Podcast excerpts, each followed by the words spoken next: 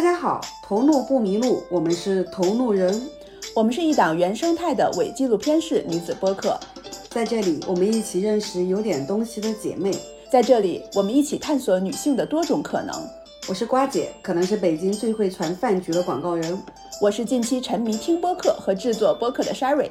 关注同路人，前行路上不迷路。大家可以在小宇宙、喜马拉雅、网易云、QQ 音乐、苹果 Podcast 上关注我们，也可以通过微博同路人 Fellows 与我们联系。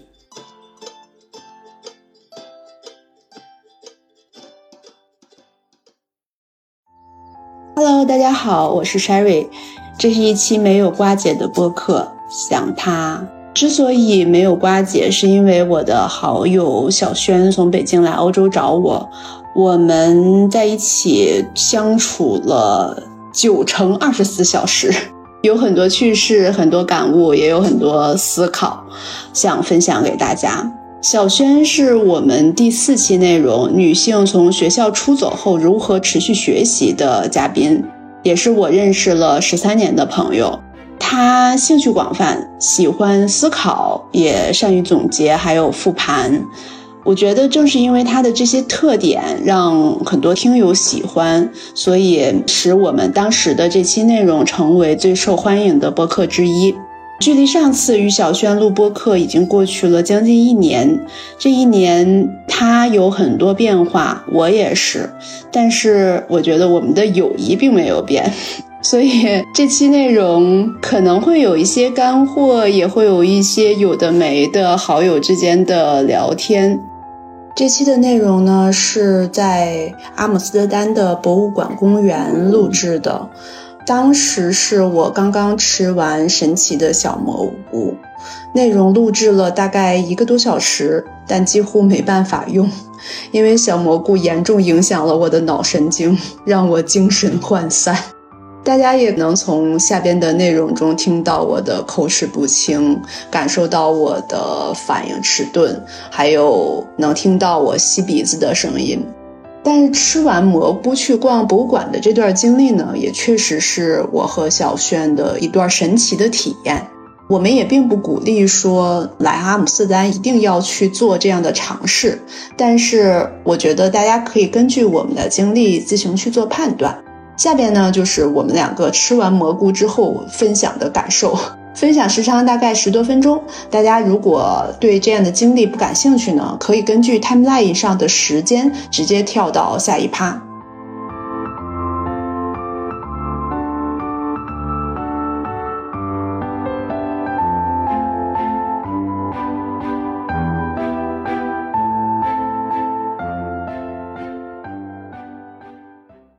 现在是荷兰时间十九点二十一分，我们现在在阿姆斯特丹的博物馆公园，躺在一个长椅上边录这期内容。然后 Sherry 是 吃完蘑菇，差不多已经恢复正常了的状态，余毒未散。对，余毒未散，就是情绪会比较扩张。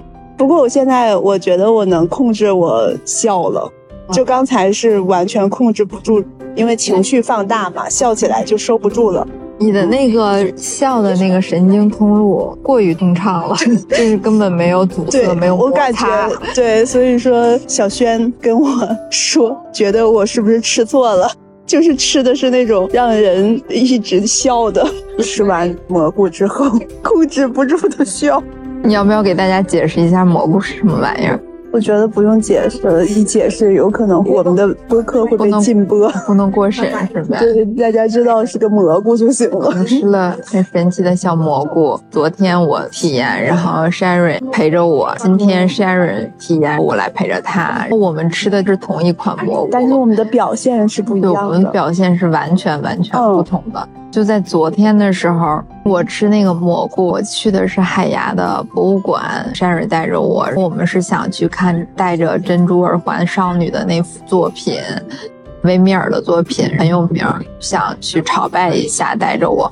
结果我吃着那个带效果的小蘑菇进去了之后，就是整个博物馆在我的眼里就变异了，就变得异常的让人惶恐、坐立难安，变得非常的魔性。因为那个小蘑菇好像是把我的那个视觉神经给麻痹了，就是它有的地方它会放大那个效果，有的地方它又给失去了作用。就比如说我没有办法判断远近，没有办法判断细节，人要从画里边钻出来了。对，当我走进那个博物馆的时候，那个博物馆就是一个小房间嘛，那个小房间四面挂着各种各样的。时期的画作，比如说人像画呀、静物啊，还有自然风景画，还有一些宗教的作品，它会涉及到一些自然风光和屋内的一些场景。在我眼里，这些场景它都变成了非常非常真实的，就像是我们走在路上看见橱窗里边真实的物理世界一样。而它在我的眼里不再是一个平面的东西，甚至我觉得那个画里的人像，它。就像我们在看那种三 D 的卡片，你知道吗？就是那种不断的动。我们参加那个博物馆，它是一个房间接连一个房间的。当我走进一个房间里，如果都是人像的话，就会把我给吓坏了。我就觉得这个所有的墙上挂的都是真人在看着我，就特别吓人。它不是画，它是那种人站在墙上的感觉。因为那个时期的画，它都是很写实、很真实。本来就是很真实的样子，再加上你的视觉把那个立体的效果做出来了，放大了。对，但是我同时又失去了一些能力。就比如说那个房间挺小的，我现在回想一下，但是我坐在那个房间的椅子上，我去看对面的东西，我觉得它好远好远。我觉得那个房间好大好大，就好像我的那个眼睛开了广角一样。当我走进那个画的时候，我又觉得好像开了鱼眼镜头。我就可以聚焦在那张画上，就跟他对视，看着看着，我就感觉我会被吸进去，我就走进了那个场景。我觉得这是什么美好的世外桃源，就是尤其是那个亚当和夏娃的那个有各种各样的神奇的动物的那幅画，我觉得哇，太神了。但是你那个时候逃离在外的，你的精神状态，你是在听着那个，我在听讲解。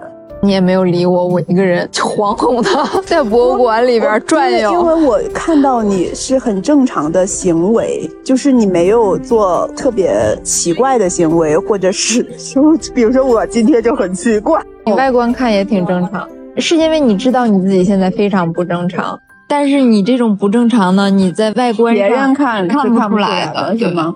可能我给你的感觉就是这样的，但是我眼里的世界已经畸变了。就比如说，当我从房间一走进房间二的时候，那个房间和房间之间连着的那个门那个地方，就特别像两节火车厢。我就感觉那两个房间咕咚咕咚咕咚在过着在动，我就晃来晃去的要从那块过去。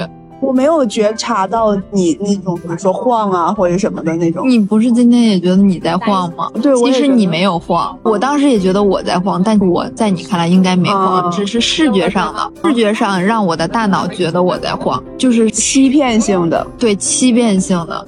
我们吃的是同款蘑菇，我特别想体验视觉变化的那种。想看到那种景深，想看到那个人从画里边钻出来的那种感觉。对，然后还有一点我特别介意的就是，我昨天看你照相的时候那种人像效果，我看着你的时候就可以聚焦，就是周围的一切都变模糊了，就只有你打着柔光的感觉。你对我说话，我就可以。一直盯着你看，我就特别介意，想让 Sherry 赶紧体验一下我这种感觉。结果 Sherry 说今天看着我的时候，他看着我的毛孔特别清晰，看着我的痘儿特别清晰，周围完全没有柔光的感觉。对，完全没有，让我觉得很失落，很沮丧。就是你的皮肤纹理非常清晰，我看什么东西都变得非常清晰。包括看手机，对手机上面的文字也特别的清晰。现在给大家汇报一下 Sherry 的一个我的情况，就是他总说我在逗他笑，其实我什么都没有做，我随随便便说点什么他就笑哭了，真的就是那种笑哭了，就是眼泪哗哗的流，笑的停不下来，一边笑一边打我说好讨厌。我什么都没做呀，他就笑成这样。他说我好讨厌。走在路上，他说为什么你一直在逗我？我说我什么都没做。他说我一直在逗他。他说你明明就是一直在逗我。他说我笑的停不下来，我都已经笑哭了，跟我有什么关系吧？你说说，在我看来，你确实在逗我，因为我很容易被逗笑。没人逗你，你只是很容易笑，没有这个因果关系。气死我了！简直，我也好气啊！我为什么没有看到人从画里边钻出来的样子？是画不对吗？还是药不对？但是现在这个感觉，你会觉得很奇妙吗？觉得前所未有的体验吗？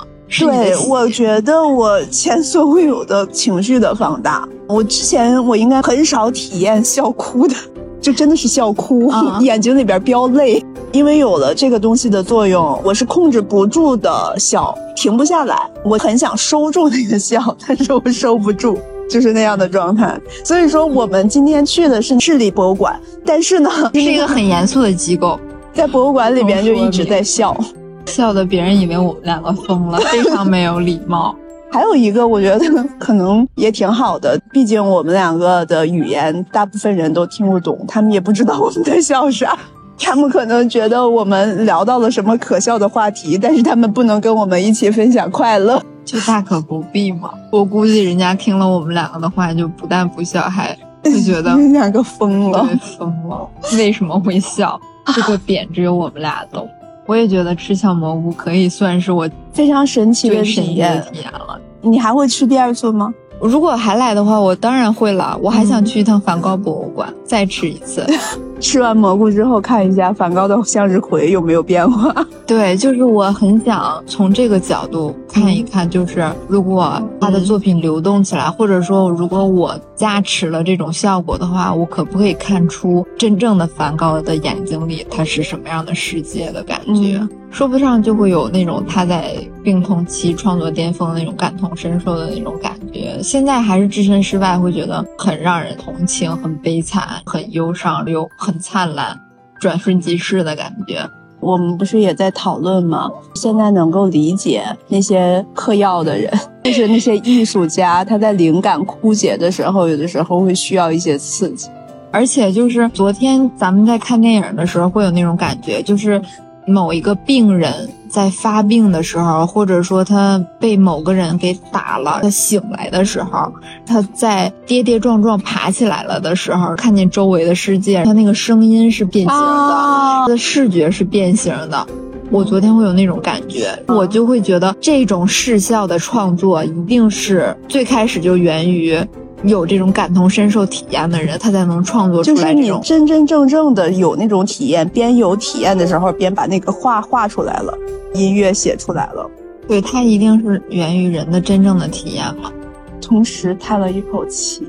今天躺在草坪上面看蓝天的那个状态，我太喜欢了。形容一下，好喜欢。我看到那个蓝天上面的云，就是像是蕾丝一样在抖动。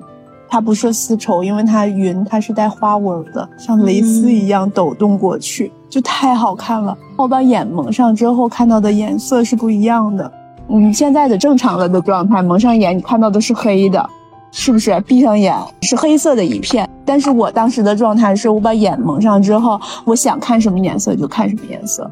就是眼前效果了，对，是有花纹的，一会儿是紫色，一会儿是橙色，一会儿是绿色，就变来变去，感觉像是在看万花筒，还是会有效果，只不过你的特别延迟，延迟了一下，对对对对，我的起效特别快，也可能是因为我空腹时间的比你时间长，但是肚子里啥也没有。我的变化我没有恶心是吧？你当时有恶心了一小段，身体很很明显的排异反应，但是我的明显的排异反应是困。我在博物馆快睡着了，前期。不，亲爱的，你就是睡着了，我已经快睡着了。照片为证，你躺在人家的那个作品上睡着。对，这是一个非常现代的博物馆，所以它现在的博物馆上展示了一个红色的沙发。那个沙发特别舒服，人也可以。外国人展示了一个错误的亚洲样本，在人家博物馆睡觉。那个沙发是真的是人是可以坐的，它不是说围起来不让坐的。它是让你坐，没说让你在那躺着睡觉。当然你是可以睡的。我吃了这个蘑菇，第一反应就先是困，真的是很想睡觉。困劲儿过了之后，就开始笑。我觉得你那个困劲儿应该就是跟我喝多了那个状态是一样的。对对对对对。因为你本身喝多了就是困，我喝多了就是兴奋，真的是跟喝酒之后的那个状态可能是一样。喝酒它也是麻痹神经嘛，都会有相同的感觉。你现在觉得你的手指麻吗？还有一点点，是吧？就是感觉有点没那么灵活，反正四肢。我现在觉得你的精神状态是在尽力的找回自己的脑子，就是非常非常努力的爬升自己的脑回路恢复当中。但是还没有完全恢复。那你说这玩意儿会不会影响我们的脑神经呀？为什么它能合法？嗯就是它并不成瘾嘛，它也是这个劲儿过去之后证明没有什么影响的嘛，所以说才会合法的。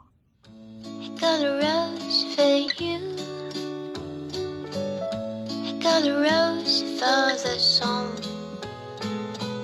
I got a rose for many people please. Don't tell them. I got a rose for the song and moon. I got a rose for you and me. 我真的觉得你今天的状态跟昨天晚上完全不一样。昨天就宕机是吧？对，昨天就是那种树赖的感觉。我没有觉得，我昨天晚上我自己没有觉得说的很慢，或者是回去完全不动了，感觉我回听一下，回去我回听一下，响应不了了，感觉。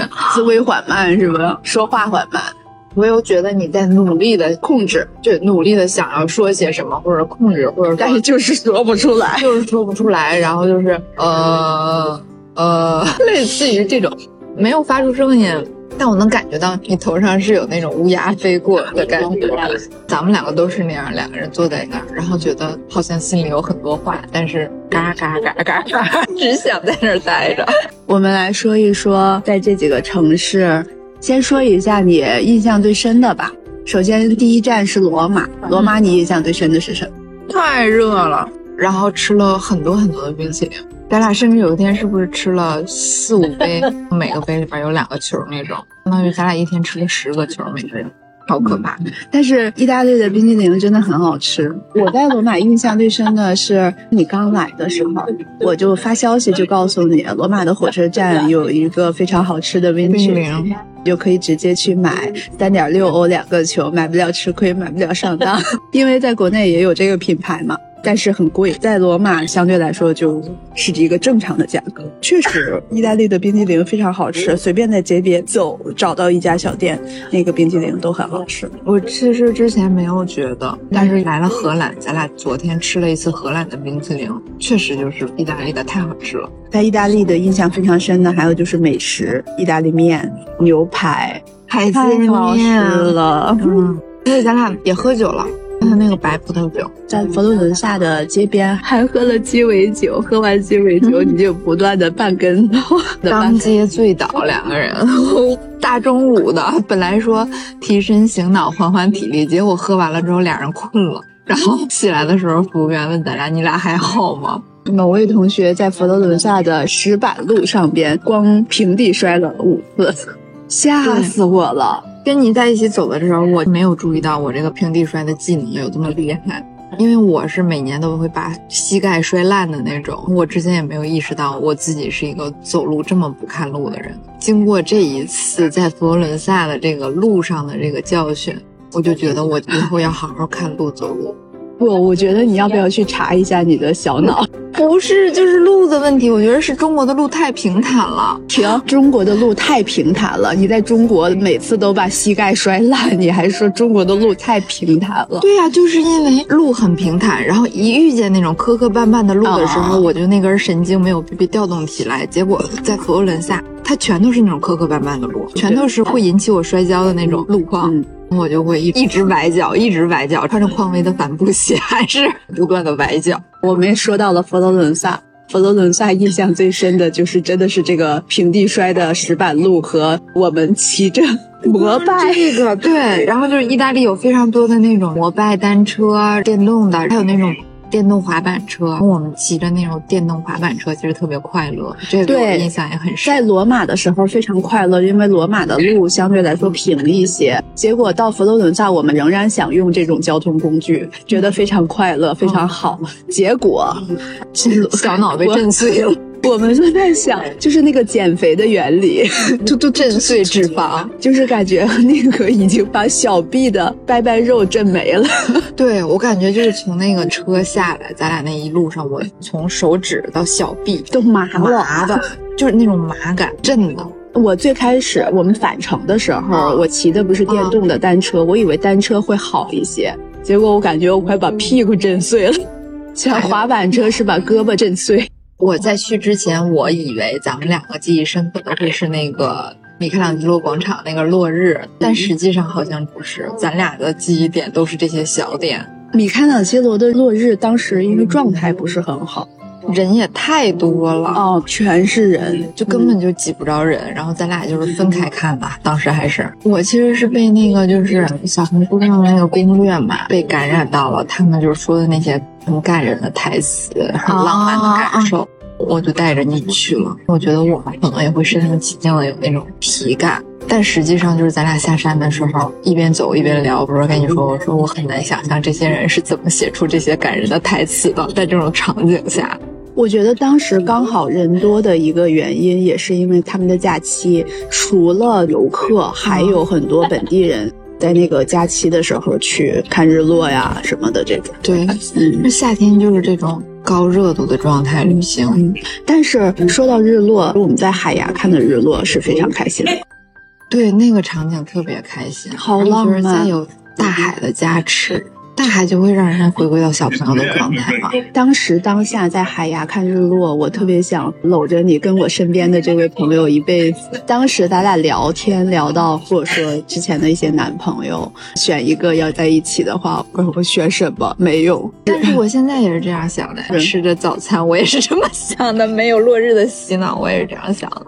就是延续这个话题，咱俩当时聊到伴侣的一些感受啊和想法。等咱俩第二次去阿姆斯特丹的路上，我还问你，就是你还想不想结婚啊啥的这种。然后你说也可能会想，如果遇到一个像咱俩这么有默契的男人的话，然后你说没有？对，我觉得我都不想等你说完，我就是不可能。我现在觉得，就是我遇见一个这样的男生也不可能，呃，不光是你遇见一个这样，或者说我遇见一个男生，就是不太可能。我不知道为什么，反正现在至少在我心里，我没遇见过可能，我没有这种经验，所以我会觉得不可能。也许有了这种经验之后，再推翻也来得及。我希望咱俩都能遇见，但是 不乐观。希望将来这句话说出去，播客发出去之后，将来打脸。对，希望被打脸。但目前的心态会觉得不乐观，遇见一个就是 方方面面都能互相让渡呀，然后可以一块儿陪着玩啊，嗯陪伴感很强，然后有精神共振，然后可以互相欣赏的人，那不就跟中了六合彩一样吗？觉得你理想的生活状态是什么样的？不上班没人管呀。你现在不就达到了吗？现在达到了部分吧，没人管，我觉得这个不上班和没人管要看怎么去看这件事情。就你肯定不可能一点限制都没有的。就拿上班这个事情吧，你如果看你如何定义上班。如果说上班指的就是朝九晚五，那我好，那我现在确实是不上班，但是我确实也有工作呀，我的工作也会受我的领导的限制，我也会有一些逼不得已必须要在什么样的时间去做什么样的事情的情况。那这种情况下，那你其实还是受限制的，还是有人管的，还是要交活的。就虽然很多事情现在的状态是可以自己去安排。但是并不意味着我今天心情不好了，我就可以我啥都不干或者怎么样。比如说我今天什么都不干了，那就意味着很有可能我明天的工作量就得翻倍。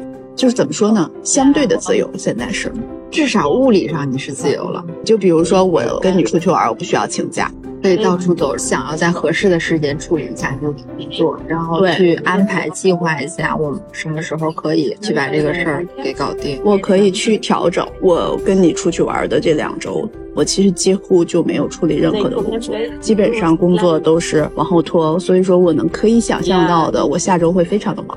今天是周日嘛，你走之后，从明天开始，我估计会特别的忙。嗯，就是当你被外界或者说被工作或者说一些琐事缠到一定程度的时候，就是需要一块儿放松一下。放松之后，我们再各自出发。然后在各自出发的时候，就要带着特别好的状态，然后就是那种元气满满的感觉。我觉得这样还挺好的。而且我可预料的就是，我会回去有一段时间会带着很强的能量去工作。虽然说也还会面临之前我觉得有一些烦躁的情况，但我现在做好心理准备了。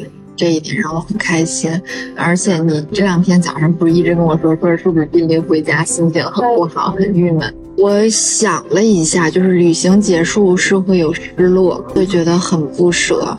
但是我也得到了很强的电量，我可以预料到就是会状态变好，以及有一点想家了。我以为我不会想家，我以为就会濒临结束的时候我会非常非常难受，但是从前天开始，我就会觉得我好像是有点想回国了，有点想家了，因为我们这次假期并不长，就才十天十几天，十一二天这样，大概玩了九十天的时候。心里边是有一点点想要见到女儿妈妈的感觉。我这几天的一个特别大的变化，其实，在罗马没有特别明显的变化，因为我是在荷兰已经有从五月份五六七八将近四个月了，但是呢，没有特别专门的去欣赏荷兰的美。反倒是跟你在一起的时候，去各个地方的时候，才发现很多之前没有关注到的。一天到鹿特丹的时候，我们就去了书店嘛。那个书店我路过过无数次，我也知道那个是鹿特丹非常有名，然后也非常大的一个书店，跑步什么的都会路过。但是呢，就从来没有进去过，因为你可能在小红书上查到了它。我们两个一起去，真的发现那个书店还挺有意思的，挺有逛头的，也在那里边买到了特别喜欢的弗里达的肥皂盒，斥巨资十好几欧的一个肥皂盒，这样是十四点九吧，还是买到了开心？对啊，然后我也发现了那个，就你现在写明信片的那个生飞鱼的笔。太有意思了，嗯，包括去博物馆，去博物馆发现的东西也是不一样的。就比如说跟你在一起的时候，你会特别关注画的细节，这就会引导我也去看画的细节。所以说，你就看到的东西，虽然这个博物馆我去过，这幅画我看过，但是我看到的当时当下的感情，还有看到的东西是不一样的。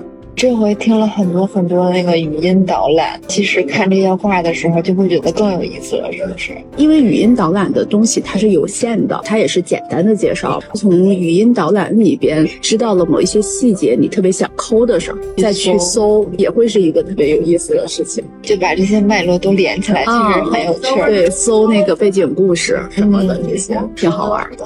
我觉得这次来荷兰特别顺利，就是因为有你带我去看展。我觉得在这边待的幸福感太高了，完全没有做行动上的任何攻略，咱俩就都是当天去查一下，今天可以去哪儿。比如说第二天我们会说我们要去逛展览馆，哪一个展览馆？逛完了之后，我俩也不知道要去哪儿，顺道在附近溜达一圈，看看有没有想去的地方。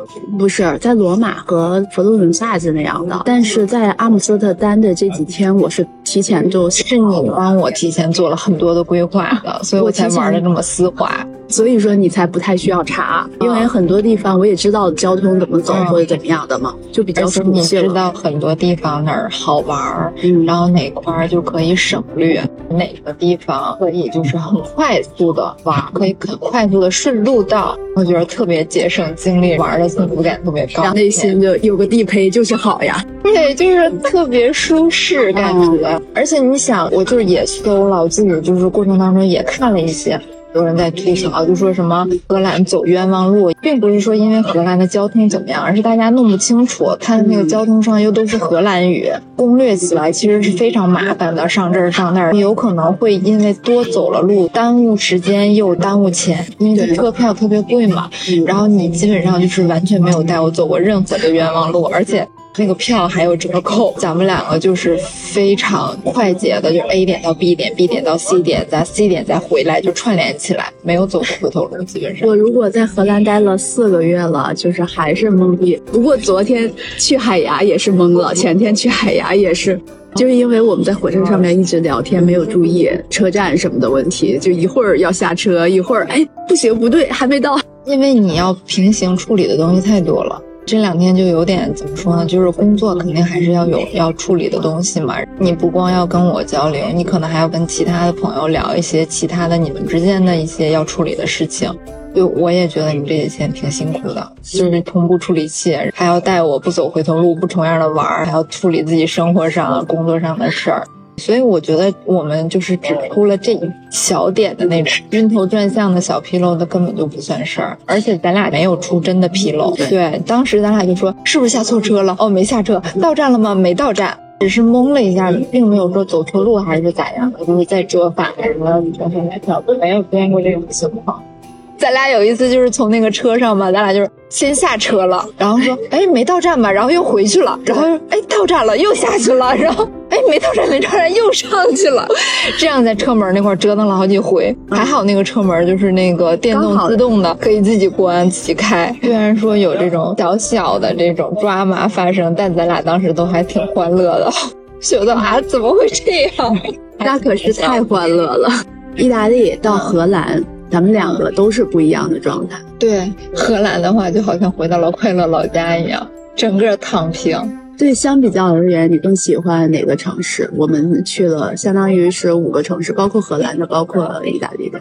我排一下序的话，我第一喜欢鹿特丹，因为鹿特丹给我的感受很好，人也没那么多，游客也没那么多，然后精神又很丰富，这边就有很好的书店，有很好的周边建设，然后城市也很现代化、很发达，你看见人们走过路过的那种精神面貌也很舒适，然后气温也非常舒适。第二喜欢的呢是海牙，海牙就是非常的梦幻。我看见那个地方的人，我有一种羡慕的感觉。就尤其是咱俩从那个博物馆走出来，就走在那个湖边的时候，刚好又临近海牙大学，我就会对这种氛围会产生非常强烈的向往。对，当时你还说呢，查一下海牙大学有什么专业，然后看看是不是能申请。我就是当时的想法，就是我非常希望能把我的女儿带到这种学习的环境当中，让她感受到学习的快乐，然后跟自然和谐相处的那种，会有那种很强烈的幸福感。但是海牙的话，就是我们是去的时候是那样吧，等晚上从那个海边回去的时候，相当于人又颓了，累的，那一整天玩儿就好几天一样。你想，咱俩先购物，购物之后去了博物馆，去了博物馆，咱俩又在路上走溜达，咱俩又去了大海边儿。我那天还体验了小蘑菇，就是这几件事串联在一起，我就感觉那一天顶三天，太顶了，整个人已经，你知道吗？经历过多，顶了，然后就是等回去路上，我再看海牙的那个就是商业街啊啥的，我就是没有早上去的时候那种梦幻的感觉了，会觉得商业化和游客也是蛮多的一个地方，所以我就把它第二。第三喜欢的可能就是佛罗伦萨。比较遗憾的就是没有去那个佛罗伦萨的新城去看一看，就是在那个游客特别多的地方待，我们的时间有限，但是也很爽。佛罗伦萨有一丢丢的小遗憾，就是在那个学院美术馆，咱俩没拍上，但是也没有那么遗憾了，因为我现在的脑子回想起来，这些天这博物馆转的就有点冒了，就有点边际递减了，整个人。你想，我们在荷兰已经看了五个博物馆了。就每天都在接受这些信息，就是感觉脑子有点转不动了，就好像是五天连着读了五本小说一样。第六天就是看见书可能会有点想吐，不是说书不好，是我已经负载了，对我需要清一清脑子，放空一下，走一走，什么都不想，然后再回来去吸收这些东西会更有效。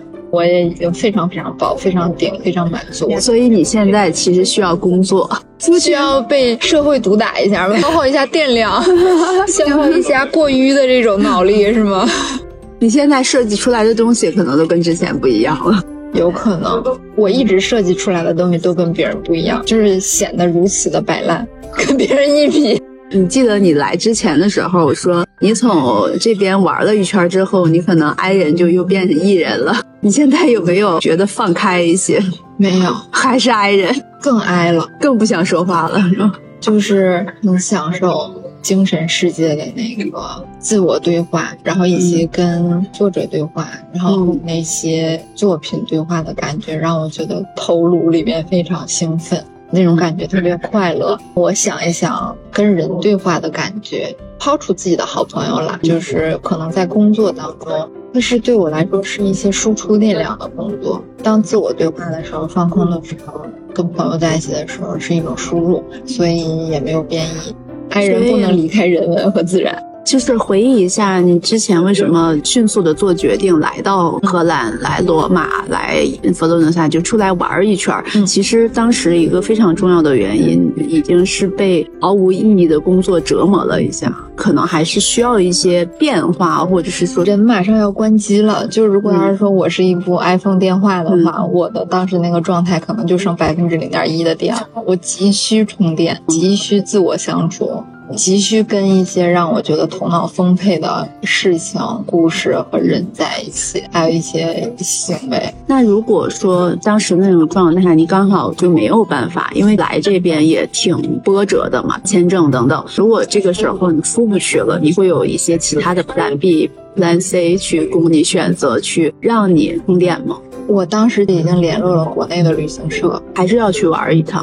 对，但是我当时不会想去某一个城市暴走了，可能选一个地方，我可能就比如说去三亚某一个酒店海边，或者说去洱海或者去泸沽湖这种地方躺平，只是在酒店躺平，我已发发呆。我甚至已经打理好了我的蓝牙音响和我的那个书，我就只带着蓝牙音响和书，带着几件衣服，每天在那边躺着。我当时还想，如果是一个湖边或者是海边，或者说大山里，就是非常的棒。我可以这样躺平，但是不会这么多天，可能就是三四天。如果要是有一个游泳馆加上健身房，那就是 perfect。我就花了很大的精力去 check 哪里有这样的酒店，没有找到非常完美的选项。那回去的话，我可能还是会继续的去找这种地方。这样的话，我可以随时的自己精神状态不太好的时候去充充电，放空一下。大概就是这些，没有特别具体的 plan B，只是会有一个需求，一个很明确的需求，去找什么样的地方适合这样的需求。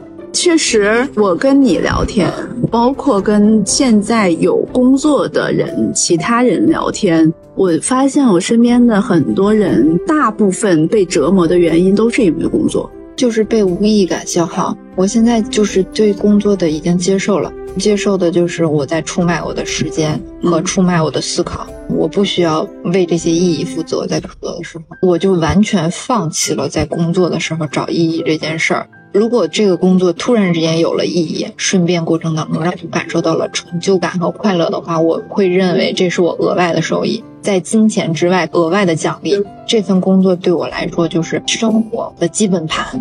这份钱它足以给我女儿和我很好的生活物质上的支持，以及当我想充电的时候，它足以支持我出来。我觉得基本上它的使命已经完成了，我不能在这些要求之上再对工作有过多的要求了。如果有过多的要求的话，我可能会觉得我活得会非常不快乐，就欲求不满嘛。如果人一直欲求不满的话，就很难受。确实是这样的。我也会时常时常的反思自己的精神状态是不是处于一个既要又要还要的状态。嗯，一旦出现了既要又要还要，那就不会快乐。一定要就是明确，当我不快乐的时候，我为什么不快乐？是不是因为我有了不该有的一些期待和要求？当然不是在问责自己，而是希望把自己这个心态放平，抓住这件事儿能达成的最重要的目标。比如工作对我来说最重要最重要的事儿就是收入基本盘，他已经完成了他这个收入基本盘百分之七十的使命，剩下百分之三十的快乐意义以及收获朋友、周围欣赏的人和事儿，他就显得在这个百分之百里边没那么大。已经是七十分了。对他这个工作已经是七十分了，那那百分之百有没有必要再去追求那个百分之百，而丧失自己更多的快乐？我觉得这是一个需要大家去平衡和思考的，每个人都是。我总是在反思这些东西，我有没有为了追求那百分之三十的更完美的那个东西，而丧失了百分之百的快乐？然后陷入其中，让自己对，然后陷入其中，总是会想我要不要跳槽呀，然后要不要裸辞啊啥的。但是你真的就是想到那一步的时候，就会发现，我不光失去了那百分之三十，我还失去了百分之七十的收入基本盘，生活就会崩溃。目标感要强呀。就是上次前两天的时候，你提到了一个选择的问题，给我的影响还挺大的，就是或者是说给我的灵感，我觉得你说的特别好。我真的是不喜欢奢侈品吗？我真的是不喜欢这些物欲的东西吗？并不一定是奢侈品什么的哈，这个好看的包包，这个漂亮的鞋子什么的，但是我们收入是有限的，我们手上的钱是有限的。当我现在在用有限的钱去做我生活的规划、去安排的时候，我肯定宁愿去选择体验上的东西。我会把钱花在机票、酒店，花在博物馆上边。这样的话，它可能留存的时间更长，给我的快乐会更持续，给我的充的电量会更满。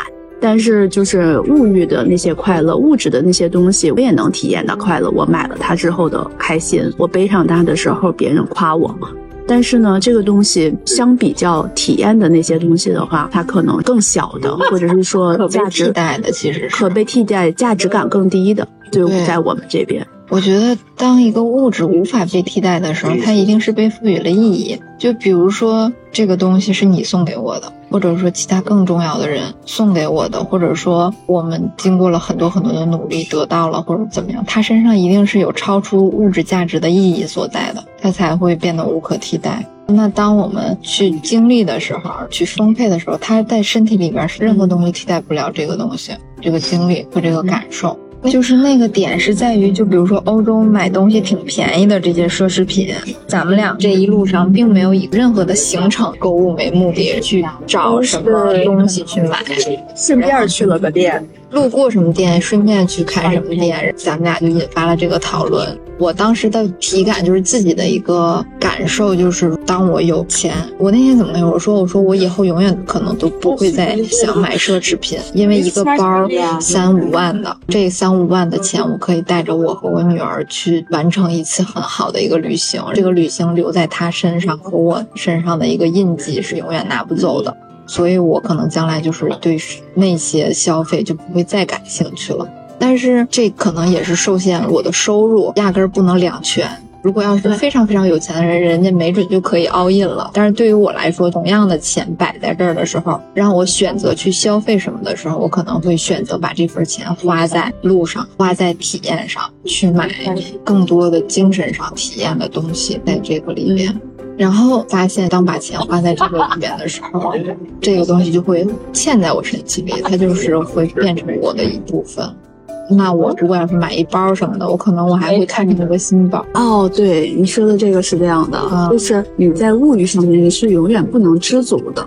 对，就你买了这个包之后，你快乐那一下下之后，你很可能紧接着你又会被其他的吸引，不断的需要新的东西去充斥你的内啡肽荷尔蒙，或者是说让它更一次又一次的高潮。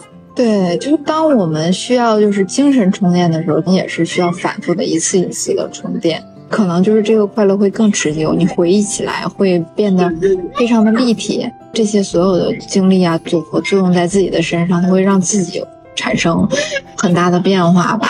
我现在体感是这样的。当我回想起物质的时候，就比如说我背过什么包，用过什么护肤品的时候，能给我留下非常多印象的时候，它一定是跟体验绑定的，跟它的意义绑定的。我当下背着这个包经历了什么，那个东西是不可替代的，并不是说这个包替代。确实是这样。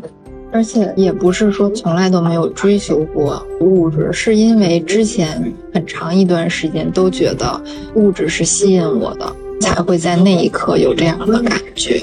如果要不是说没有被物质捆绑过的话，我在那一下也不会有这样的感受，不会有这样的对比感，就是说我以后再也不要买这些东西了。就假如说现在看上了一个特别漂亮的包，你很喜欢，但是这个包又非常贵，你会通过什么样的方式劝解自己不买这个包呢？就是你要买也能买得起，我不觉得我必须得拥有，此时此刻你非常想拥有它，你拥有它，你可能就是那种开心，就是那种就是我没有它，就是觉得会特别失落，我就特别特别想要，那就很现实的问题，就是看我有没有这份钱。就如果我现在就是有这个钱呢，我看见这个东西，我又是难以割舍，想象到我背上它如此的快乐，能拥有它是如此的幸福，那就拿下了。我们生活活这一辈子不就是这个体验吗？钱的意义就是在于就服务于我们这些瞬间。他持在手里，除了去抵御那些风险，比如说病痛，比如说住房、日常的吃穿住行这些以外的东西的时候，钱放在手里的意义就是买自己的快乐，体验的快乐，不然感觉奋斗失去了动力。我就每天吃喝啥的。因为我发现很多被工作压得很难受的一些人，成天加班、工作特别忙的人，他特别喜欢买奢侈品，特别喜欢花钱。一小部分吧，我认识很多这样的人，他会通过买东西这件事情释放一下自己的压力。大家有的时候就是时常会有一种感觉，在上班的时候觉得我工作都这么辛苦了，我还能买点好东西吗？我还不能就是说看见一个喜欢的东西，我说买就买吗？我在我不能控制的部分，我已经不能控制了。我在我能控制的部分，我为什么不成全自己呢？可能会有这样的感受，他就会在自己能消费的范围之内，就是不计代价的去得到自己的这份快乐。想要在自己可控的范围内得到满足，我就非常明显的发现我自己是一个这样的状态。我在工作的时候就会有物欲，但是我在上班的时候就会有相对比较强的物欲。但是我不上班的时候，我物欲就非常的低。有些东西就是随便吃的、用的或者什么的，就不会要求那么高。我觉得我穿个一二百块钱的鞋，我就很开心了。那我不需要穿那种特别贵的名牌的或者怎么样的。我的包，比如说我现在在荷兰，我背一个帆布包，我就出去溜达一天。但是我就是在工作的时候，我就有可能想，我要买一个什么牌子的包，然后放我的电脑，这样背会更方便一些。然后怎么样的这些？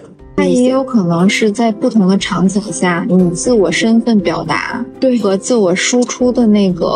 你周遭的，比如说你穿的衣服，包括你的风格，你选什么样的物品，都是自我态度的一种表达。你在这种场合下，你的自我态度本身，它就是一个对外彰显的，就是我是一个这样松弛随意的一个状态。等工作的时候，你你想要更精致一点，变得就是更商务，看上去更专业，需要的那样的一个行头，以及你输出的那个形象，也无可厚非。因为你想传达的，我就是这样的一个非常有干劲儿的一个状态，你就会想要把自己往那个气质上去靠拢。有些人也会通过这些东西来彰显自己在工作上是有受益的、有收获的。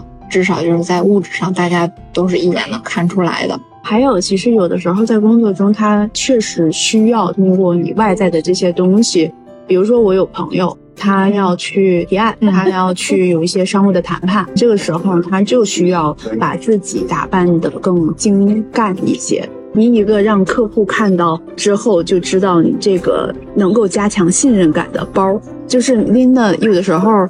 他会买很贵的包嘛？这样你去提着这个包去提案的时候，客户就觉得你是赚到过钱的，你并不是一个小的团队，你是有身份的。我会更信任为了我这点钱而做出什么太让我觉得好的事情。觉得这个就是在另外一个行业，我有观察很有意思，就是卖保险。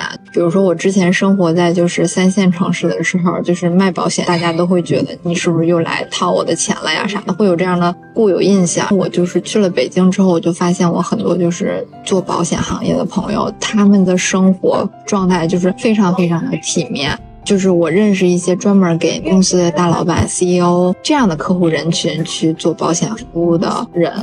他们出门的时候就都开着非常好的豪车，穿戴都非常非常的好，看上去特别体面、特别优渥的那种生活状态。当他以这样的姿态和状态就是坐到客户面前的时候，客户不会觉得这个人会咋样他。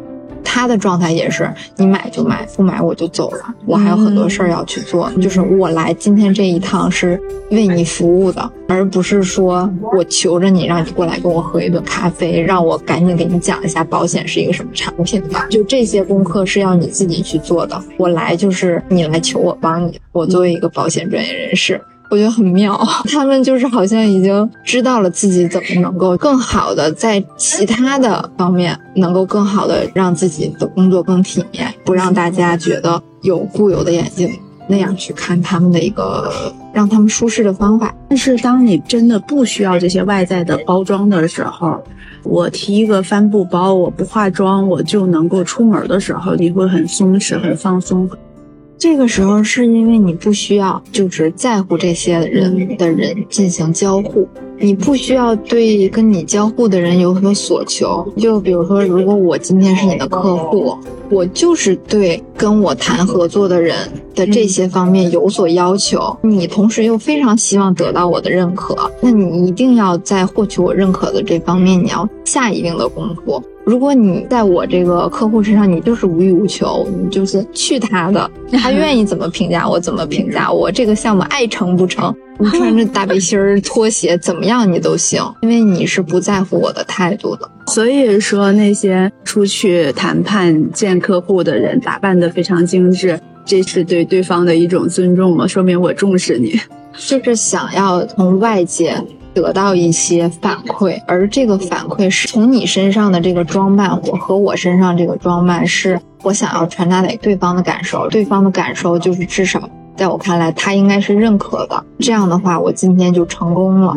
当我们活在一个评价体系当中的时候，会不自觉的就围绕着这个规则去运转，因为我们那个时候就选择了这个游戏机制。我在上一家工作的时候，就是在被这个工作的这个机制搞得很不快乐的时候，我的那个老板，他当时跟我聊天的时候说了一句话，让我觉得还蛮有道理的。就是不同的工作、不同的团队和不同的生活环境，它就是不同的游戏机制。这个游戏机制，它首先我们要知道，它不是我们定制的。就在这个机制里面呢，我们不是第一当权人，可能就需要我们了解和知道。我们既然要在这个游戏里边想要打怪升级，一关一关的往前过，过通关了，甚至我们就要遵守这个游戏机制。就要在这个游戏机制里边想办法 胜出，而不是说这游戏怎么设计的这么烂，要不你就换游戏别玩了，要不你就想办法把这个游戏机制吃透了，在这里边打怪升级。我觉得他的这个比喻让我思考了很久，我就放下了很多让我自己内耗的东西。假如说你想不玩别人设计的游戏的话，该怎么办呢？不想玩别人设计的游戏，我可以自己设计游戏，那又是另外一番东西了。但首先我们要意识到，就是我们现在所玩的这个游戏应该怎么玩，或者我们应该评估一下自己是否有能力去设置游戏。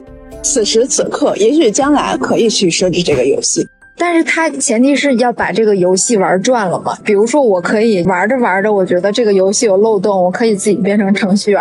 我把这个东西变成我自己的一部分，但是我也得熟悉了这个机制，而不是在我好像也没有熟悉这个机制，我又干不了 程序员，然后我又要抱怨这个机制烂，我又希望我在这个机制里能赢，这个就是感觉非常 混乱的一个思路。很多时候我们都在想，我们都很想自己能够去当家做主，去设置这个游戏。我必须得说一句，我并不认为在任何的游戏里，大家都有。可以设计游戏机制的才华，很多时候我都觉得我自己在依附这个游戏规则，而且让我自己设置这个游戏规则的时候，我不见得比现在做的好，不见得比现在这个游戏机制就把它给更好了。所以就是这个东西要靠自己去把它给认清楚。我想说的是，举个例子可能会比较好的表达。假如说我现在的一个状态，我可能调离了公司的体制。不需要去考虑公司的这个游戏规则，但是呢，设置你自己的规则，然后跟别人交互的一个方式，这些是我可以去设计的。对，但是我来到了荷兰之后，我仍然需要遵从荷兰政府的规则呀。对，还有很多其他，我仍然在游戏中啊，在别人设计的游戏中啊，就永远不可能说是完全逃离游戏。任何时候，我想干啥就干啥。我们先录到这儿，拜拜。